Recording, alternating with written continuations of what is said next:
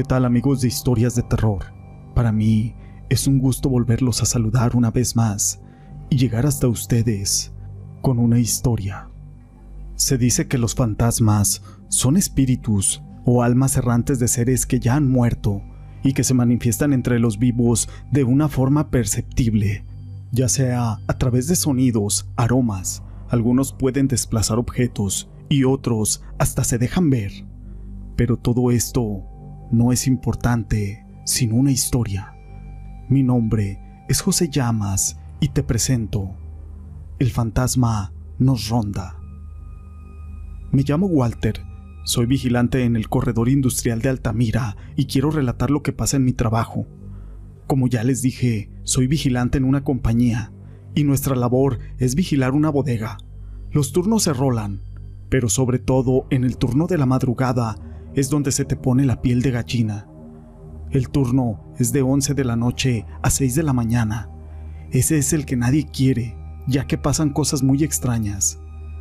En una ocasión, serían las 2 de la mañana cuando nos suena el teléfono de la caseta, y al contestar eran los guardias de la bodega de un lado, que nos decían que bajáramos un tipo que estaba vestido de blanco y que andaba arriba del techo de la bodega, lo cual era imposible, ya que no hay escalera, ni siquiera hay modo de subir a ese sitio.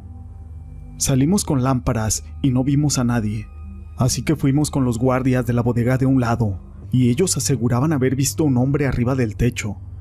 Mis compañeros de guardia también han visto una mujer ingresar al sanitario de damas, pero nunca sale. Al ir a buscarla, no hay nadie. Hasta algunas veces se escucha que bajan la palanca del baño, pero eso es prácticamente imposible porque nunca encuentran a nadie. Ese rumor de que ahí espantan es porque según ahí hubo un hombre y una mujer que estaban con audífonos puestos y no se dieron cuenta que un tráiler iba de reversa para descargar y fueron arrollados, perdiendo trágicamente la vida. Varios empleados los han visto, sobre todo por las madrugadas, pero en la oficina de recursos humanos tienen prohibido andar pregonando para que no haya alguna psicosis en la bodega. Lo cierto es que en esa planta espantan y pasan cosas muy extrañas. Pero lo que más nos preocupa es la sombra que todos los días pasa en el patio y que nosotros la vemos a diario. Checamos las cámaras y no sale en el monitor. Es muy fácil de presentir cuando va a pasar, ya que se comienza a sentir un aire muy helado que cala hasta los huesos y en fracción de segundos pasa la sombra siniestra. Yo cuando voy al baño me pongo los audífonos con la música a todo volumen, ya que me daría mucho miedo oír, ya que a veces algunas personas lo han visto. Si alguno de ustedes me puede dar algún remedio para que esas cosas extrañas dejen de pasar, se los agradeceré. Pero no es la única historia que tenemos acerca de fantasmas el día de hoy. La siguiente historia lleva por nombre el fantasma de la avenida Hidalgo. Quiero contar algo que me pasó hace algunos días atrás. Serían las 3.40 de la mañana. Yo circulaba en mi coche por la zona centro de Tampico hacia la zona norte. Venía a una velocidad moderada. Cuando llegué a un semáforo, precisamente al de la calle México con Avenida Hidalgo, en la esquina hay un hotel que se llama San Antonio y vi como a media calle apareció una señora de edad avanzada. Fue tan imprevista esa aparición que yo frené bruscamente y vi como mi auto la arrollaba. Incluso sentí el golpe. Así que rápidamente me bajé, yo con la intención de socorrer a aquella viejita, pero no había nada. La busqué por debajo del auto, a un costado, en la banqueta, en el camellón, pero no había nadie. Era imposible que no la hubiera visto ya que ese cruce está muy bien alumbrado. Yo sentí un escalofrío tremendo. ¿Cómo era posible que desapareciera en un abrir y cerrar de ojos? Me senté en la banqueta a llorar de los nervios. Lloré como un niño pequeño. Pasaron unos cuantos minutos cuando escuché un motor de una motocicleta que se detuvo junto a mí. Era el velador. Él llegó y me dijo, Amigo, ¿le pasa algo? ¿Qué tiene, amigo? ¿Le puedo ayudar? Yo me paré de la banqueta y le conté lo que había vivido minutos antes de que él llegara. Al escucharme me dijo aquel velador, Mire amigo, le voy a decir algo, pero no quiero que se asuste. Usted no es el único que ha visto a esa señora en este crucero. Son muchas las personas que aseguran que aquí se aparece una señora de edad avanzada, con una canasta en la mano. Se dice que ella vendía golosinas en este crucero junto con un hijo, pero en una ocasión hubo un choque, una carambola, y un vehículo involucrado los arrolló, salvándose solamente su hijo, de nombre Isidro. Pero ella no corrió con aquella suerte y perdió instantáneamente la vida ahí mismo. Así que los trasnochadores que pasan por aquí aseguran que ven la sombra en el camellón de una linda viejecita con un canasto bajo el brazo.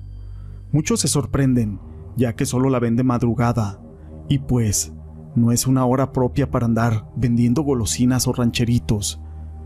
Yo al escuchar aquel velador, así comprendí lo que yo había vivido antes.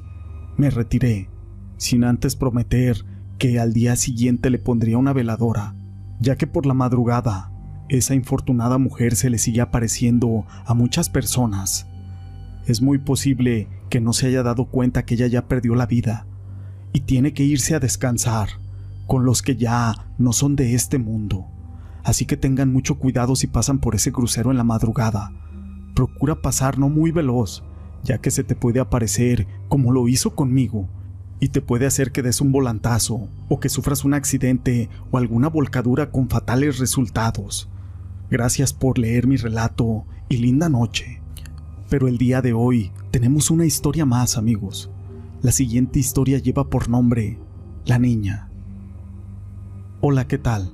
Soy Silverio Damaso, el compiri, y les traigo otro relato. En cierta ocasión yo venía del centro de Tampico y me bajé frente al Panteón de la Trinidad.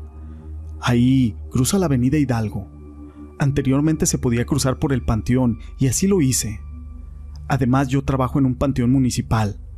Me brinqué, pero apenas había avanzado como unos 20 metros cuando se me dejó venir una manada de perros que siempre andan por ahí, pero al acercarse me reconocieron y se fueron caminando, ya que yo paso muy seguido por ahí.